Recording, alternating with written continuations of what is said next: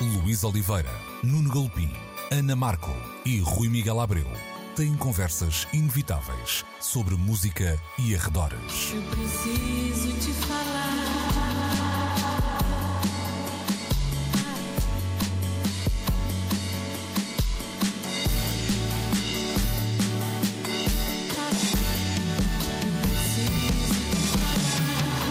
Agora na Antena 3. Precisamos de falar.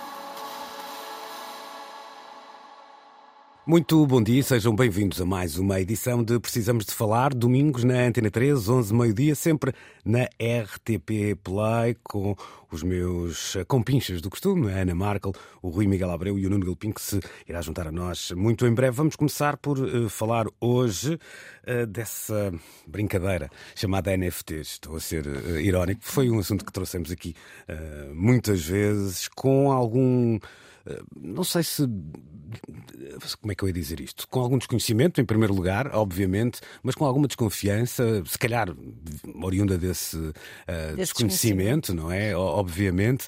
Uh, a notícia que nos chegou esta semana diz que depois de dois anos de loucura e de total interesse na CryptoArk, hoje 95% das uh, coleções não têm nenhum uh, valor. Foi Dá uma certa risa. Pois, foi bonita a bolha pá, titulava com alguma piada o público esta, esta semana. Cerca de 23 milhões de pessoas perderam o que investiram na compra de NFTs ou um, criptoarte. Este mundo meio turbocapitalista tem destas coisas, Ana. Eh, essa, teu, essa tua risa vem daí, é uma certa. Porque, na verdade, nós aqui dedicámos até bastante tempo a essa conversa e nunca. Tinha, eu, eu, não sei, eu sentia sempre assim uma certa humildade, assim, de deve-me estar a passar qualquer coisa ao lado, porque isto parece-me tão absurdo. E então ficava sempre naquilo, não, um dia provavelmente todo o resultado disto tudo irá calar-me, porque é, houve um dia em que se estava a começar a falar menos desse assunto dos NFTs e em que eu apanho num zapping na MTV um reality show qualquer, daqueles nem sei exatamente qual é era o conceito, mas pareceu-me que era uh, pessoas que iam desmascarar, que iam confessar mentiras a outras pessoas, coisas que tinham feito. Então era uma namorada que ia ter com o namorado e dizia que tinha uh, vendido os NFTs dele, eu não sei, mas eu pensei assim: epá, mas estamos a falar aqui de pessoas que não tem dinheiro, que. Isto deve ser o fim de linha dos NFTs, deve querer dizer qualquer coisa. Esta referência aqui, quando me parecia que era uma coisa tão distante e tão só ao alcance de algumas pessoas, e aí desconfiei que isto fosse dar buraco. E depois efetivamente confirmou-se, porque era insustentável. A pessoa nem sabia bem o que é que estava a comprar. Sabes que ao mesmo tempo, aqui ontem falava uh, disso, esta semana eu estive, tal como o Rui Miguel Abreu, uh, passei grande parte dos meus dias no, no Hub Criativo do Beato, um, acompanhando a edição do Mil, em particular a, a parte das, das conversas, e, e, falava com um dos convidados que me dizia uma coisa interessante que é.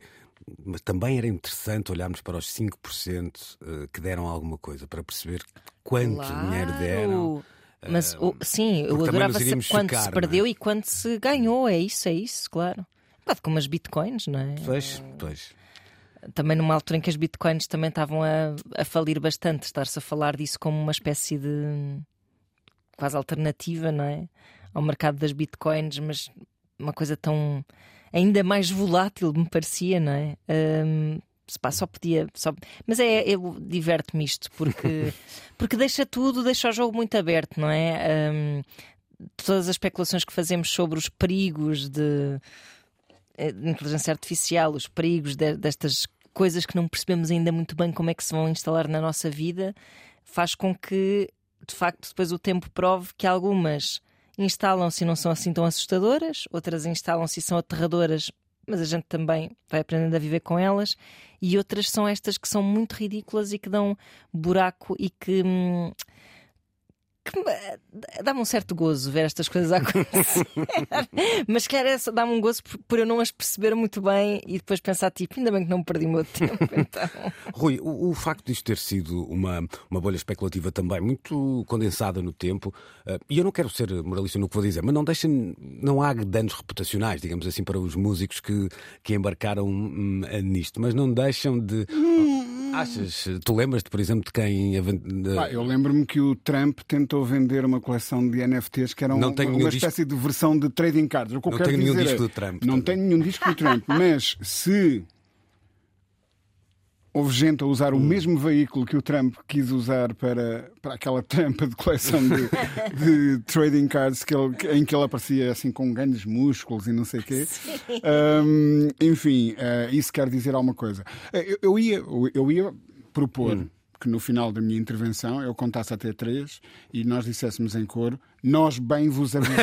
ok? Um, porque, sim, eu acho que não há. um, vamos lá ver. Ontem uh, conversei, uh, precisamente no Mil, com o Wally Gilani, que além de ser o timoneiro de uma editora que é a First World Records, muito interessante, devo dizer. Um, é uma espécie de delegado europeu de interligação entre uma série de editoras eh, independentes e o Bandcamp. E, e logo no início da, da conversa aflorámos a quest- esta questão do- dos NFTs. E ele dizia uma coisa muito interessante. Posso adivinhar? Diz. Que apesar de- de- desta bolha, há uma tecnologia eh, ligada às blockchain que será aproveitada. Precisamente. O que ele diz é. ehm, Não estava pá, nessa conferência, atenção. A, a ferramenta, a ferramenta talvez não tenha sido bem utilizada, mas ela existe e temos que descobrir como a aplicar. E faz algum sentido esse raciocínio, porque se nós pensarmos que houve coisas como o Napster que não resultaram, Exatamente. no entanto, a ideia base foi ultra importante para, para criar o, o, o modelo do streaming que hoje todos seguimos e consideramos um enorme sucesso.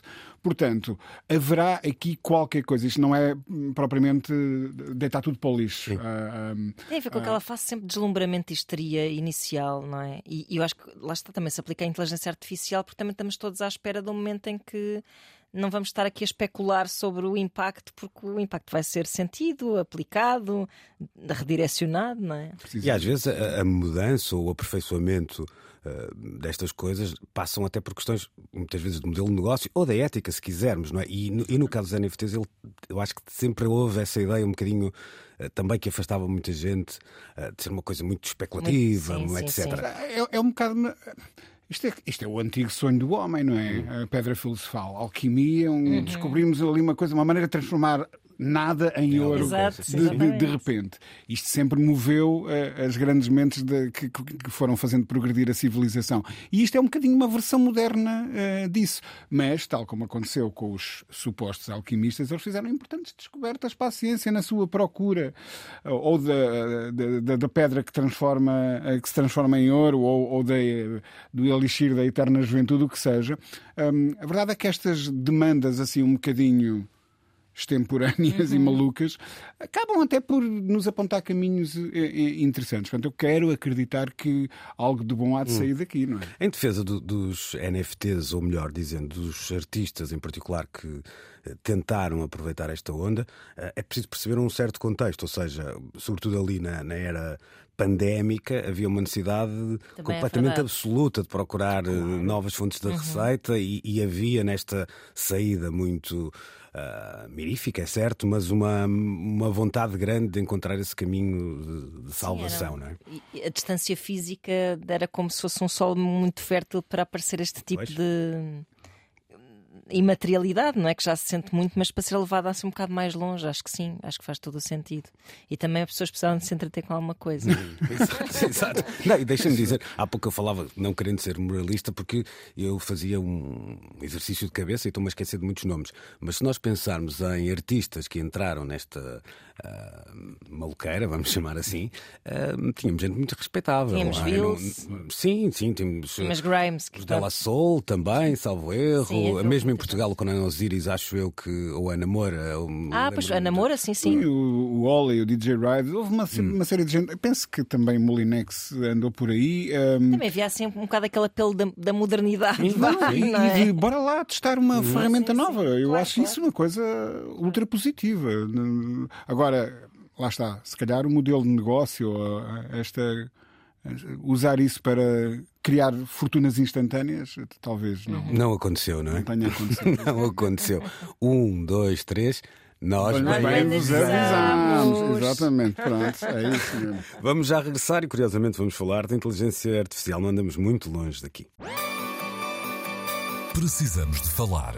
Outra notícia desta semana dá conta que a Amazon proibiu os autores, ou autores, melhor dizendo, de publicarem mais de três livros por dia no site, depois de ter percebido que tinha sido inundadas de obras uh, feitas com inteligência artificial. A plataforma passou a utilizar mesmo novas definições de conteúdo, uma assinatura que avisa os consumidores que algo foi criado ou gerado por inteligência artificial ou assistido por uh, inteligência artificial e tem alguma piada a um, próxima nota desta notícia, porque no início do mês começaram a circular denúncias de livros sobre cogumelos. Livros esses tinham sido encontrados no site da Amazon, produzidos com uh, inteligência artificial e contendo conselhos potencialmente uh, perigosos. Esta é a melhor uh, parte da notícia, pelo menos a que me divertiu mais. Porque se pusesse a inteligência artificial a apanhar cogumelos, Sim, é certamente não saberá distinguir um venenoso de um, Sim.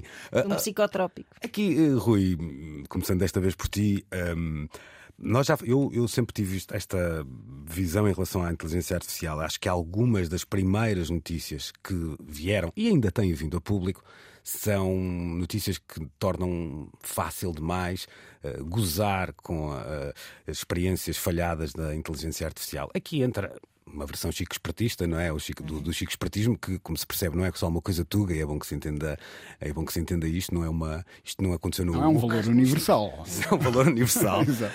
Um, mas também não era assim uma coisa que, que- que seja muito difícil de prever, coisas como esta, ou fraudes deste género, se calhar eu até esperava algumas com um grau de sofisticação um bocadinho maiores. Sim. Mas aqui houve mais fome do que vontade de comer. sabe? Mas, quer dizer, entre a inteligência artificial que produz livros sobre cogumelos e a burrice natural que produz manuais de autoajuda, eh, venha eh, o Pulitzer e escolha, não é? Hum, enfim.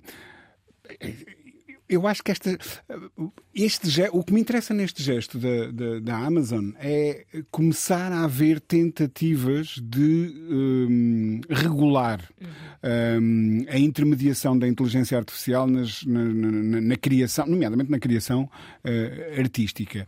Hum, eu, eu acho que nós, enquanto consumidores, seja de um filme, de uma música, de, de- de um livro de banda desenhada ou de um livro sobre cogumelos, temos o, direito de ser informados sobre o que, é- como é que essa obra eh, foi produzida.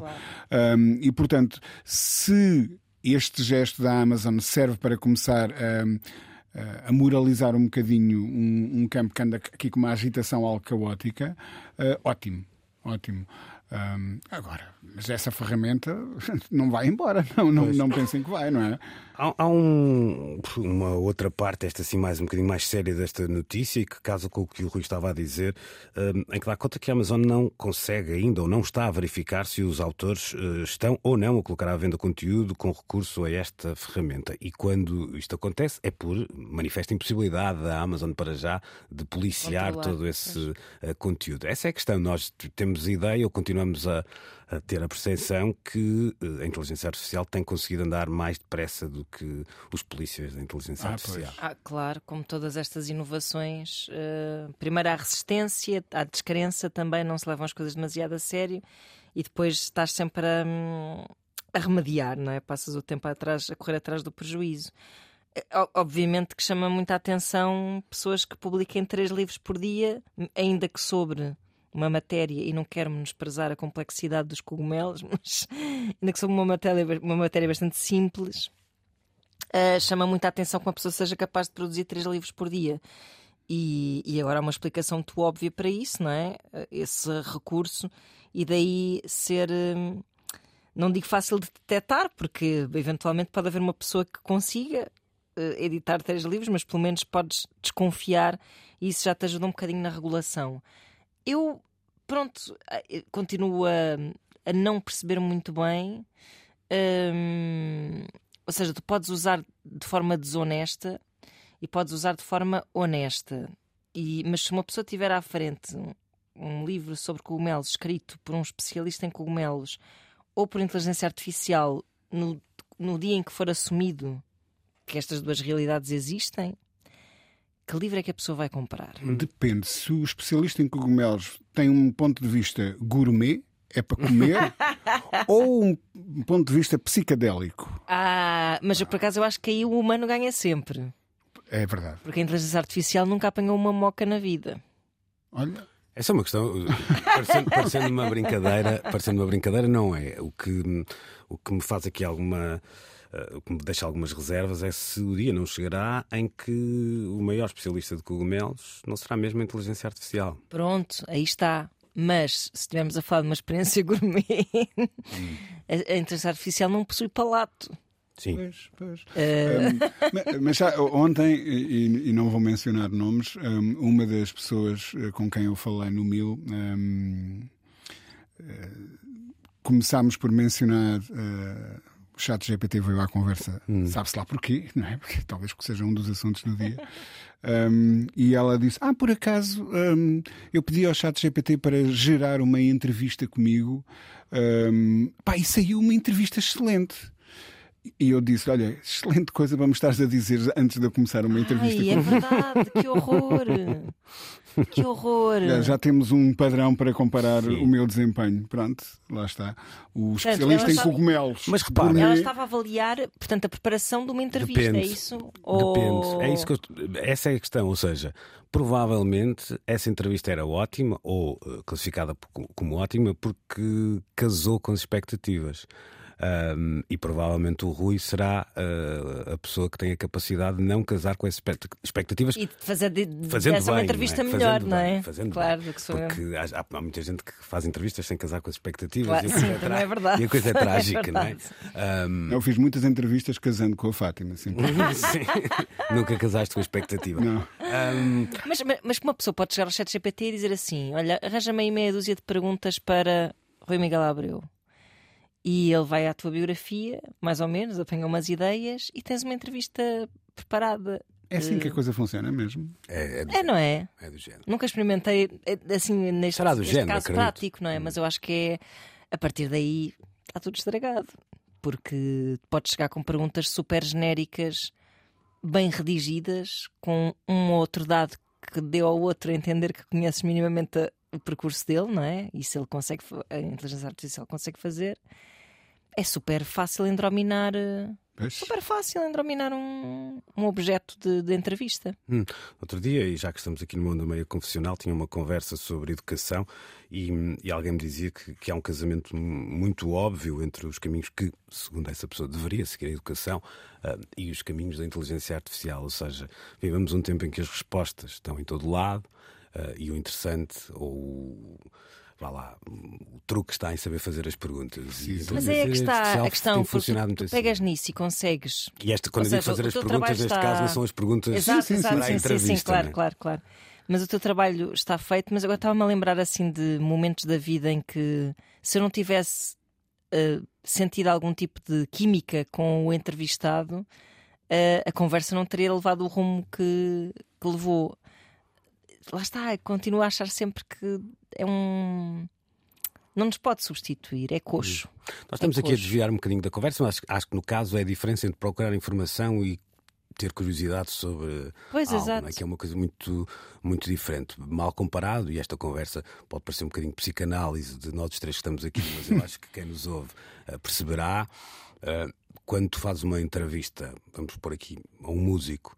No fundo, só queres saber eh, uma coisa, que é porque é que ele faz aquela música. Essa é a única pergunta, Uhum. depois que te leva a outras, mas essa é a única pergunta hum, que de facto te move para, para encontrares alguém que, que fez alguma coisa e que te faz estar ali à frente, Claro, acho eu. claro. não é? A partir daí, há mil possibilidades. Eu não sei se esta é a pergunta que a inteligência artificial quer responder. Pode responder, mas não sei se é esta que ela quer responder. Quer responder a todas as outras que são biográficas. pode e quer, e e- e eu acho que temos que ir buscar também o, o verbo saber, não é? Sim, talvez Hum, sim. Será que sabe responder de- Sim. dessa maneira? Pois, essa é a questão. Sim, há aqui uma. Já que estivemos, pelo menos nós os dois, Rui e Diana, certamente também atenta uh, a estes uh, fenómenos que, que como aconteceu no Mil, de discussão sobre todas estas coisas que implicam a indústria musical, mas não só, um, eu saía desta, desta edição e ia pensar em coisas que já pensei noutras edições, quer de, de iniciativas semelhantes, quer até, por exemplo, de coisas ligadas à rádio, Radio Days, etc. Uh, com um, eu não sei responder a esta pergunta, ou melhor, eu não sei resolver esta questão, mas não andamos muitas vezes nós também nestes fóruns uh, ao sabor. Uh, destas modas, ou seja, se nós estamos a fazer uma reflexão, uma reflexão que acaba por ser sempre pela rama muito imediatista e muito whataboutista, um, porque lá está, porque os NFTs passados dois anos não existem, porque a inteligência artificial daqui a dois anos será outra coisa. Ah, mas é a única maneira ano. de tu tentares é... acompanhar, a não ser que sejas um velho chato que não, não leves não, minimamente a sério não qualquer é isso que eu tipo estou a dizer. Não é isso que eu estou a dizer. É, não haverá ou não teremos nós que encontrar uma outra forma de refletir sobre isto. Ok.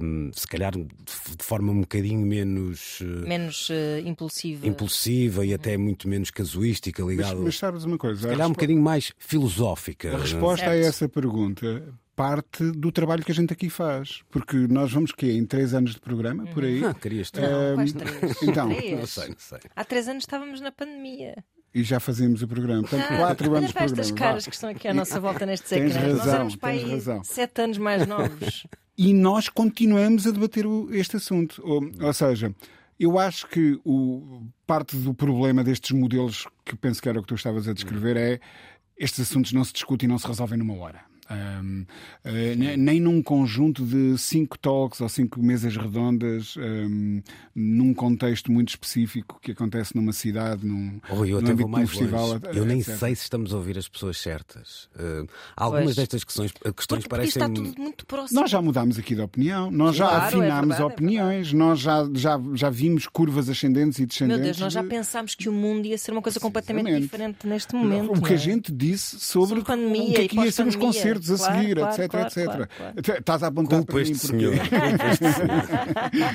É verdade, é verdade. E portanto, eh, eu acho que esta é a fórmula certa. Continuar a pensar, não achar que há soluções fáceis e respostas imediatas. Eu acho que está, está tudo tão à, à no- está tudo muito à mão, ou seja, está tudo assustadoramente perto do nosso cotidiano e do uso prático, fácil, rápido e isso de certa forma quase que aligera a conversa no sentido em que tipo, se nós tivéssemos uma espécie de aviso, vem aí a inteligência artificial e vai ser assim, e se calhar nós, isto implicaria reflexão e preparação. A partir do momento em que tu te ligas ao computador e começas a brincar com o chat GPT, tu levas aquilo de uma forma, por mais que tenhas medo e que sintas que haja essa necessidade de reflexão, aquilo já está a fazer parte dos teus dias, aquilo já é eh, gozável, aquilo já é. eh, Sim.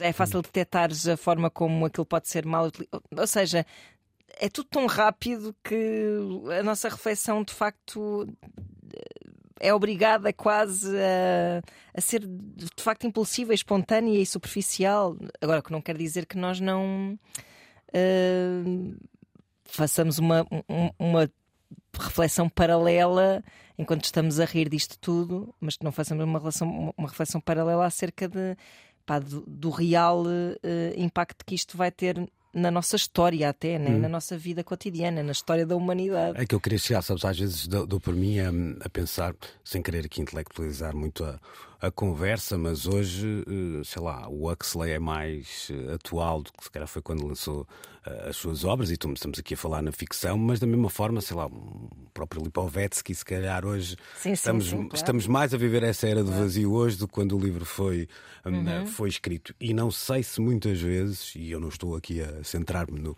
no- na, na iniciativa onde nós tivemos estes dias, sinto isso um bocadinho espalhado por, por- pelo que nos rodeia, não estamos muito a seguir o novo guru da tecnologia que nos diz como é que está a utilizar a ferramenta Y, o novo eh, Pois, pois, membro, pois, da, claro. membro da indústria é um que nos problema diz do como é excesso de informação, não é? Sim, e acho que se calhar devemos dar assim um passo atrás e, e olhar mesmo para a floresta e se Eu- calhar a floresta sai do nosso de uma bolha de trabalho, seja ela a cultura pop onde nós estamos, a medicina onde muitos dos que nos escutam ah, trabalham, a educação onde tanta gente também tra- trabalha. Não sei, estou, eu, eu sei que estou a pensar alto e isto até parece um bocado hum, presunçoso da minha parte a fazer este raciocínio, mas quando saio de uma coisa daquelas e depois quando me debato com estas notícias, penso que estamos no fundo, estamos todos a fazer parte desta. Sim, sim. Claro, acho que é muito mais interessante irmos falar com. Roda do hamster. Sim, irmos falar, por exemplo, outro dia, eh, as manhãs foram fazer uma emissão ao Isqueté e estivemos a falar com o diretor da- do, do, do Polo de Sintra, hum, que é o Polo das Tecnologias, e, e é muito mais interessante falar com essa pessoa e até perceber-te que aquela pessoa que está mais informada do que tu, que, que já encara com mais eh, naturalidade estas ferramentas, está muito otimista em relação a- ao seu uso, por exemplo. Uh, porque também há uma espécie de pânico geral associado a isto que, que um pouco mais de informação e reflexão e mais direcionada iria ajudar a, a desmistificar. O- eu- só para juntar mais um exemplo aos livros que o, que o Luís eh, citou, e não vou fazer nenhuma piada, Luís. Um, o, o Alvin Toffler refletiu muito sobre, um, eh, quando ele escreveu O Choque do Futuro, sobre eh, este medo que nós tínhamos do que aí vinha. Se ele tivesse escrito o livro o ano passado ou este ano, o título seria O Choque do Presente, porque isto já nem é uma coisa que vem eh, de que- ainda do lado de lá da curva, Claro, já, claro. já está mesmo em cima de nós. E é muito difícil entender eh, estas coisas quando estás no olho do turbilhão, quer dizer, não. Sem dúvida. Não, eu, não dá. eu- eu tenho feito, por razões profissionais, tenho feito um- um- uma leitura dos meus diários de adolescência. Olá! E, Isso é por razões e profissionais? ri- sim, sim, Uhum. coisas paralelas. Ok. Ah, e ri-me muito porque há uma página em que eu. Pronto, isto já tinha sido depois de Kurt Cobain morrer, etc. É uma página do meu diário em que eu digo assim. Querido ouvi diário. dizer, correm rumores, não sei onde, porque não havia internet, né?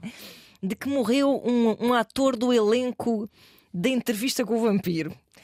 E, e eu não sei quem é, ah, e vou ter que esperar até às duas da manhã para o Nuno ir para a rádio, que ele já trabalhava na rádio, e para ver se consegue tirar. E eu a pensar, tipo, todo este processo ah, de descobrir quem, que ator é que tinha morrido, porque se não fosse um ator muito conhecido, a notícia nem nos chegava sequer, se não fosse o Tom Cruise ou, ou Brad Pitt, nem nos chegava cá a notícia. ah, e, e- e é incrível como aquela voz que escreve ali é a minha voz, aquilo foi escrito há 30 anos.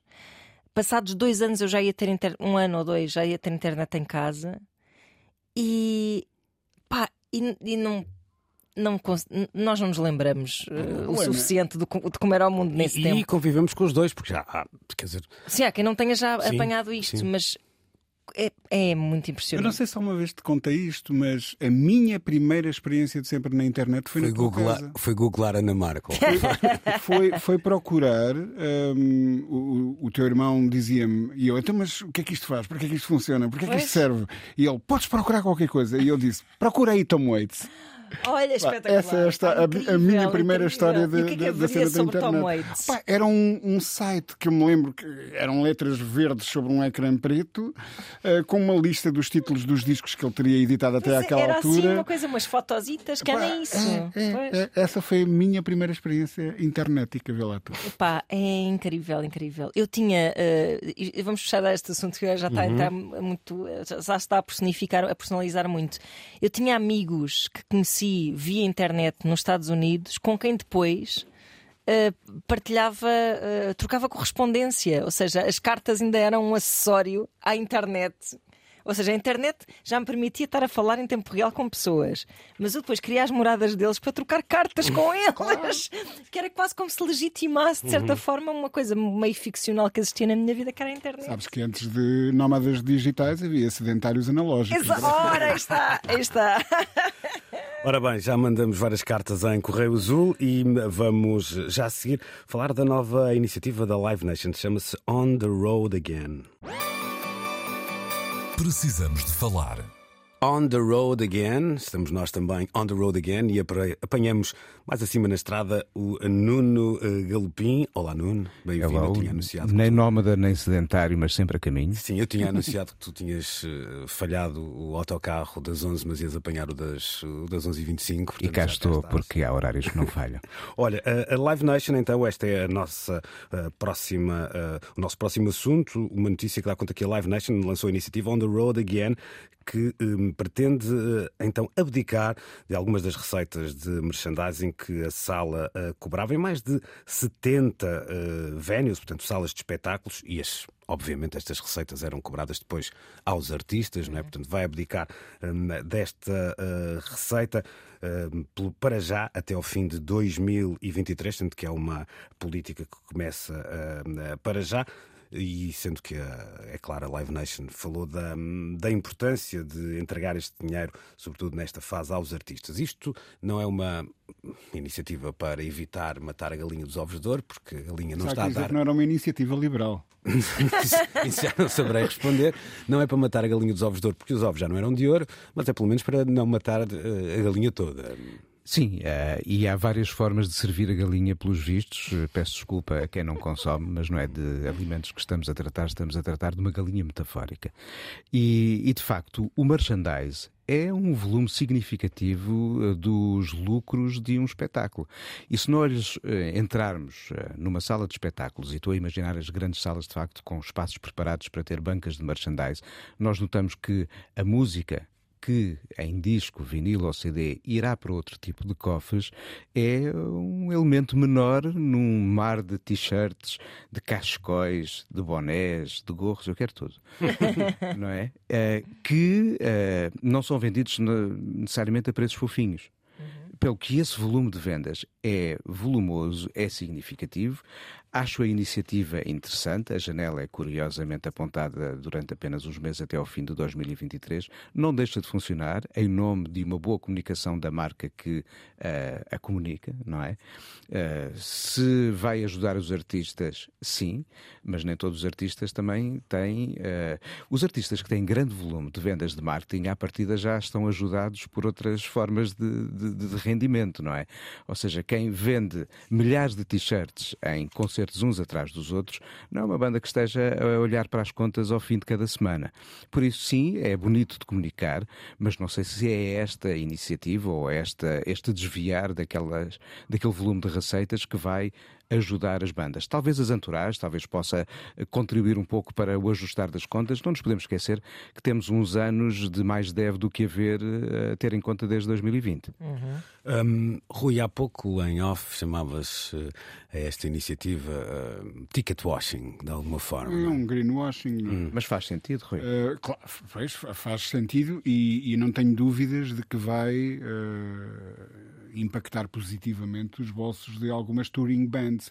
E não é só a, a questão um, de abdicarem da, da sua percentagem na, na, nas bancas de merchandising, é também um, um, um fio à cabeça. Um sim, fio à cabeça um, que, que garante que, que pelo menos não tem dinheiro para a gasolina uhum. e, e, para pararem no McDonald's mais próximo ou qualquer coisa que o valha.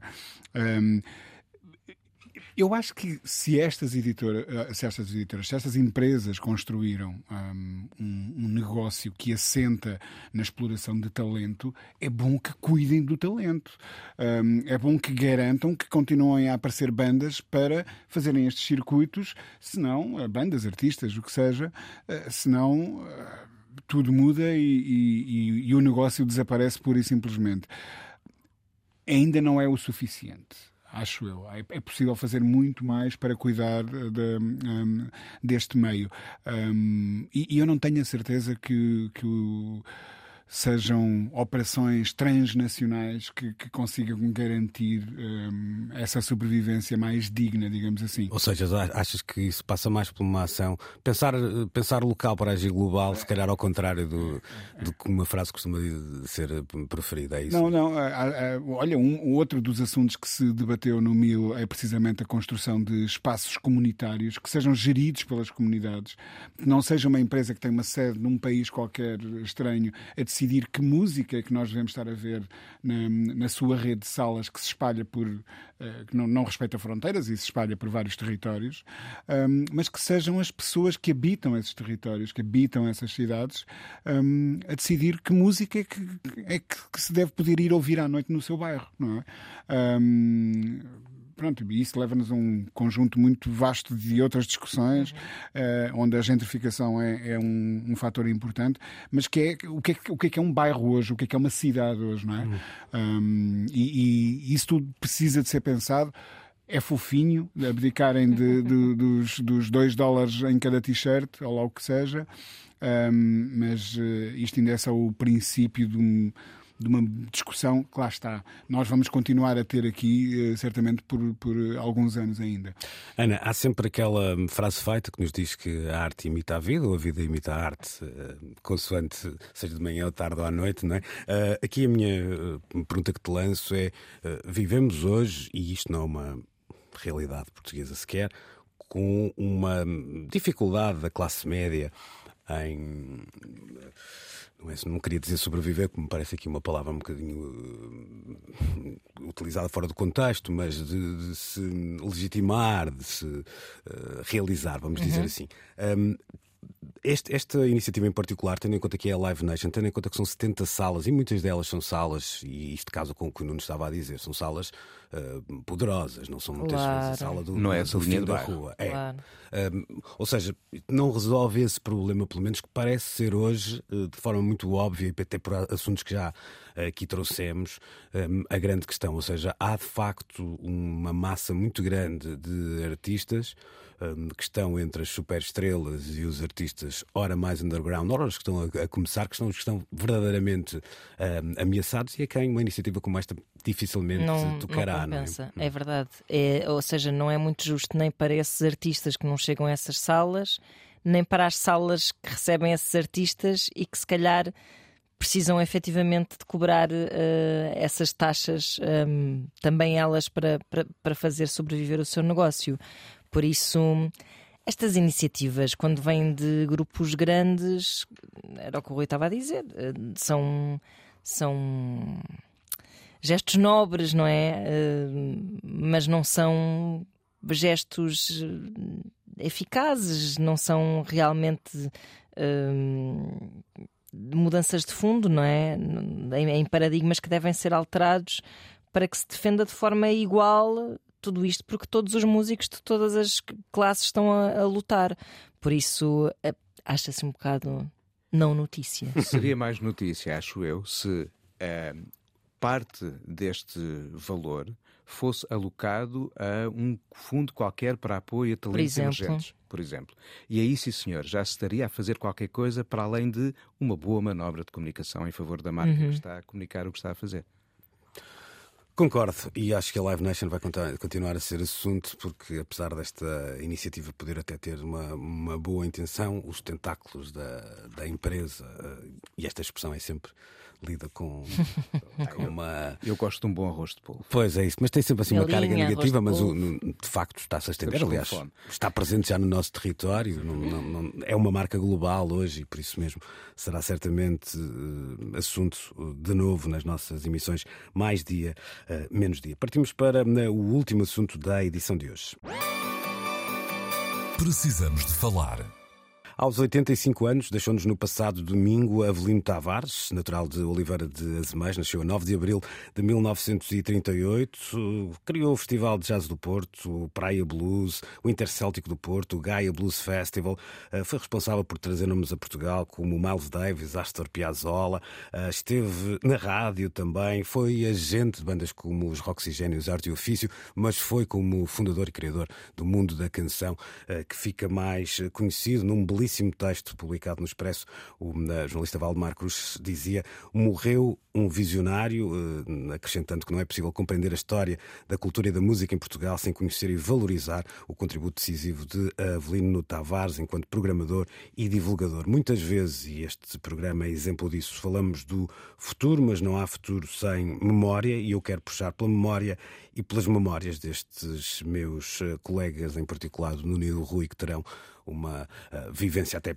pessoal de alguns destes olha, Olha ele a chamar-nos mais velhos. Uh, é verdade, mas eu acho que isso aqui, isto não é idadismo, é, um, é, um é, um mais, é uma mais-valia. O cartão de cidadão não engana. Sim. Pois, de facto, olha, há logo um, um, dado curioso que é o de notarmos, apesar do centralismo de Lisboa na história da música e da comunicação da música que se faz em Portugal, como são importantes alguns fenómenos e figuras do Porto. Como o, o Arnaldo Trindade. O Arnaldo Trindade é uma editora fundamental, primeira a recolher poesia e depois música e com uma história que é contemporânea à gênese do, do mundo da canção.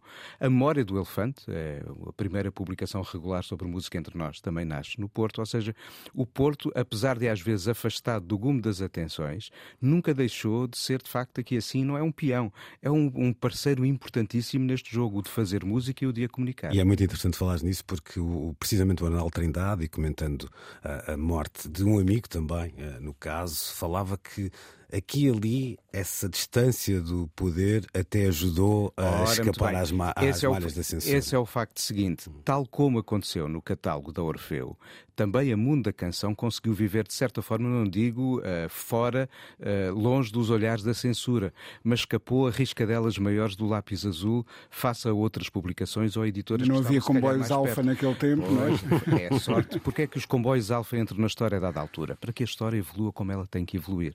E neste caso da música, de facto, a Mundo da Canção era uma publicação à qual estavam uh, ligados artigos que nos deram a conhecer, ou na altura, eu na altura não lia muito ainda, necessariamente no final da década de 60, nem rasgava jornais, mas folheava-os. Uh, mas uh, lá estava o Cohen e os cantautores emergentes, mas lá estavam também o Luís Cília, o José Afonso, o José Mário Branco, o Sérgio Godinho, nomes que estavam longe de ser aqueles que ocupavam páginas e páginas das publicações uh, que falavam mais sobre música nos mídias tradicionais, nos grandes jornais e nas grandes revistas da altura. E por isso o mundo da canção transformou-se numa espécie de bandeira uh, pela qual a nova música uh, foi emergindo entre nós. Quando se fala da ideia da música moderna em Portugal, com aquela coisa do rock rendezvous que aconteceu de facto e o boom de 1980, patati patatá. A verdade é que uma ideia de música moderna em Portugal nasce com os cantautores dos anos 60, agregados também a uma capacidade de dar a conhecer essa obra que é feita entre nós uh, pela mundo da canção. Pela... Uhum. Porque o boom dos 80 tem muito a ver com uma confluência que há entre quem faz música, quem edita, quem sobre ela uh, exerce o ato da divulgação na rádio, na televisão e na imprensa, e depois, naturalmente, os espectadores mas isso existiu também nos 60 e o mundo da canção está claramente ligado a essa história. A ideia de uma música moderna portuguesa parte daqui. Hum. Há aqui, Rui, uma quase uma figura do Renascimento, não é? Nos nossos tempos, alguém que tem que toca estes instrumentos todos né, neste amor à arte, do lado programador, ao lado de agente, ao lado divulgador, mas olhando para, para a importância do mundo da canção, e ela tem uma, um período fixado no tempo que o Nuno identificava, de facto muito, eh, muito importante. É, é interessante perceber como como o meio pode ser contra a cultura, dependendo da altura, do sítio uh, e do conteúdo que traz, não é? Completamente, completamente. Sabes que, hum, obviamente, informado ou desinformado pela juventude, hum, eu, eu, eu achei que o, a história do jornalismo musical português tinha começado com o Blitz, é? que eu comecei a comprar quando tinha 15 anos, em 84. Um, Deixa-me que... dizer que, desculpa interromper-te, mas essa é uma história por contar uh, nos meios pop, vamos dizer assim. A história, a, a história da, imprensa, imprensa musical portuguesa sim, é, de facto, uma sim, história é, é, é, verdade, é verdade. Assim como, desculpa interromper-te, Rui, é uma história por disponibilizar o volume imenso de artigos que foram lançados numa mundo da canção. Fazia sentido uma obra que recuperasse pelo menos os artigos sobre música portuguesa que ali estão. A, a dada altura, o que eu sentia era que uh, nos meios que eu frequentava, primeiro em Coimbra e depois em Lisboa, um, eu, eu, eu, eu cheguei tardiamente um, ao mundo da canção, a saber que tinha existido. Era falado. E, e muito mais tarde cheguei um, a, a, ter fisicamente na mão alguns, uh, alguns exemplares. Muitos deles continuam a circular por aí, um, o, que é, o que é bom. Uh, mas sim, quer dizer, hum, nós vamos assistindo uh, até. com ótimos exemplos internacionais, a livros que reúnem material originalmente publicado em fanzines, um, material até, disperso. E até aquelas publicações recentemente lançadas e já com vários volumes Plancut pela, pela Mojo que recuperam os acervos dos jornais. Precisamente esse trabalho era urgente ser feito com o mundo da canção. É, é, claro que sim. Porque a importância da. Um, como estavas a referir muito bem, uma revista que estava afastada do centro, não é? Eh, eu meti aspas aqui neste centro. um, que estava afastada do centro e que tinha uma visão uh, crítica evoluída, moderna, lá está, um, daquilo que estava a acontecer na música dentro e fora de portas, numa altura em que o acesso à informação não era o que é hoje, não era só eh, não haver alfa, não é? Era também não haver internet, não haver uh, mais canais de televisão, etc. Foi ultra importante e, portanto. Uh, se alguém quiser agarrar essa ideia de, de repente, havendo vontade e possibilidade, obviamente, legal, etc., de se reunir esse material ou boa parte desse material, eu seria comprador. Tem havido projetos interessantes de recuperação da memória, por exemplo, a Universidade Nova acompanhou um trabalho de recolha da informação sobre a história do Orfeu uhum. e vamos começar a ver os frutos desse trabalho muito Estive numa conferência sobre isso. E sim. acho que aqui está outro espaço que pode chamar a atenção porque não, dos académicos, os, os, que estudam a música e os que estudam a comunicação social. Pode estar aí a gente para um trabalho de recuperação de todo este acervo.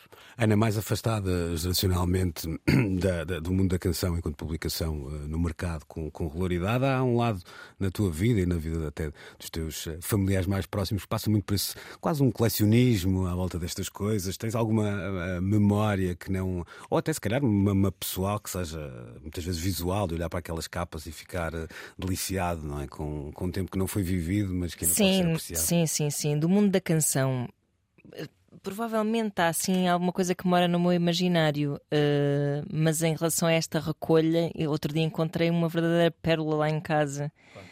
Que foi uh, a revista do Pão com Manteiga.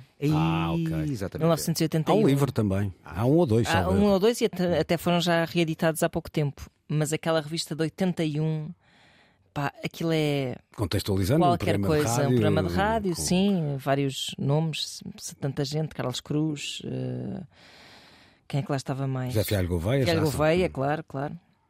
Uh, e aquilo tinha um sentido de humor tão, pá, tão particular e incrível. E eu trouxe de casa da minha mãe e levei para a minha casa e pensei que pá, até passei assim ao meu cônjuge e disse: Isto, olha, podia ter sido um de nós a escrever. Uh, e, isso é espetacular porque depois de resto já há coisas mais recentes fisicamente uh, guardadas, exemplares do set, por exemplo, exemplares antigos do hum. Blitz, muitos. Um, mas o mundo da canção fisicamente penso que nunca me terá calhado folhear, mas. Uh... Ok, e aproveitaste este momento e, final e aprove... do programa para confessar um furto, não é? Da, casa da mãe. Mas... É verdade. Okay. Por acaso não lhe disse, agora estás a dizer. Foi quando? Vai descobrir agora. Foi semana né? passada. Ah, sei lá, há uma semana que anda à procura.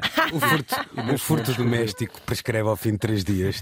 Mostra para o Eres, não é? É, é se afaste. Bom, vamos então encerrar a edição de hoje. Eu hoje eh, vou abrir uma exceção e vou fechar com uma nota pessoal que, ironicamente, até é similar à da passada semana. Falamos na passada semana uh, da, da greve da TSF. E olha, quis hoje o, o destino dia em que gravamos esta perdão, esta emissão que eh, na manhã eu me agarrasse a dois vícios, um que odeio, que é o cigarro, outro que gosto muito, ou amo mesmo, que é um, a rádio, e apanhasse a última edição do na Fernando Alves e do seu uh, Sinais, que me, marcou absolutamente não só hoje, mas ao longo de todos os anos, e, e com super sentido, obrigado, dos obrigados mais sentidos que disse uh, na vida ao Fernando Alves por este trajeto único na rádio em Portugal. Na rádio, na Antena 3, depois do meio-dia. Fiquem com o Pedro Costa e com o Coyote e nós cá estaremos de hoje, de hoje a oito dias para mais uma edição de Precisamos de Falar.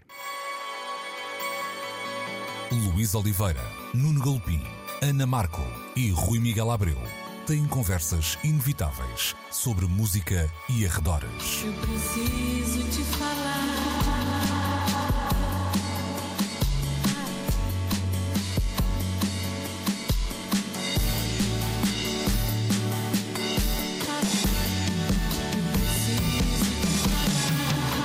Agora na Antena 3. Precisamos de falar.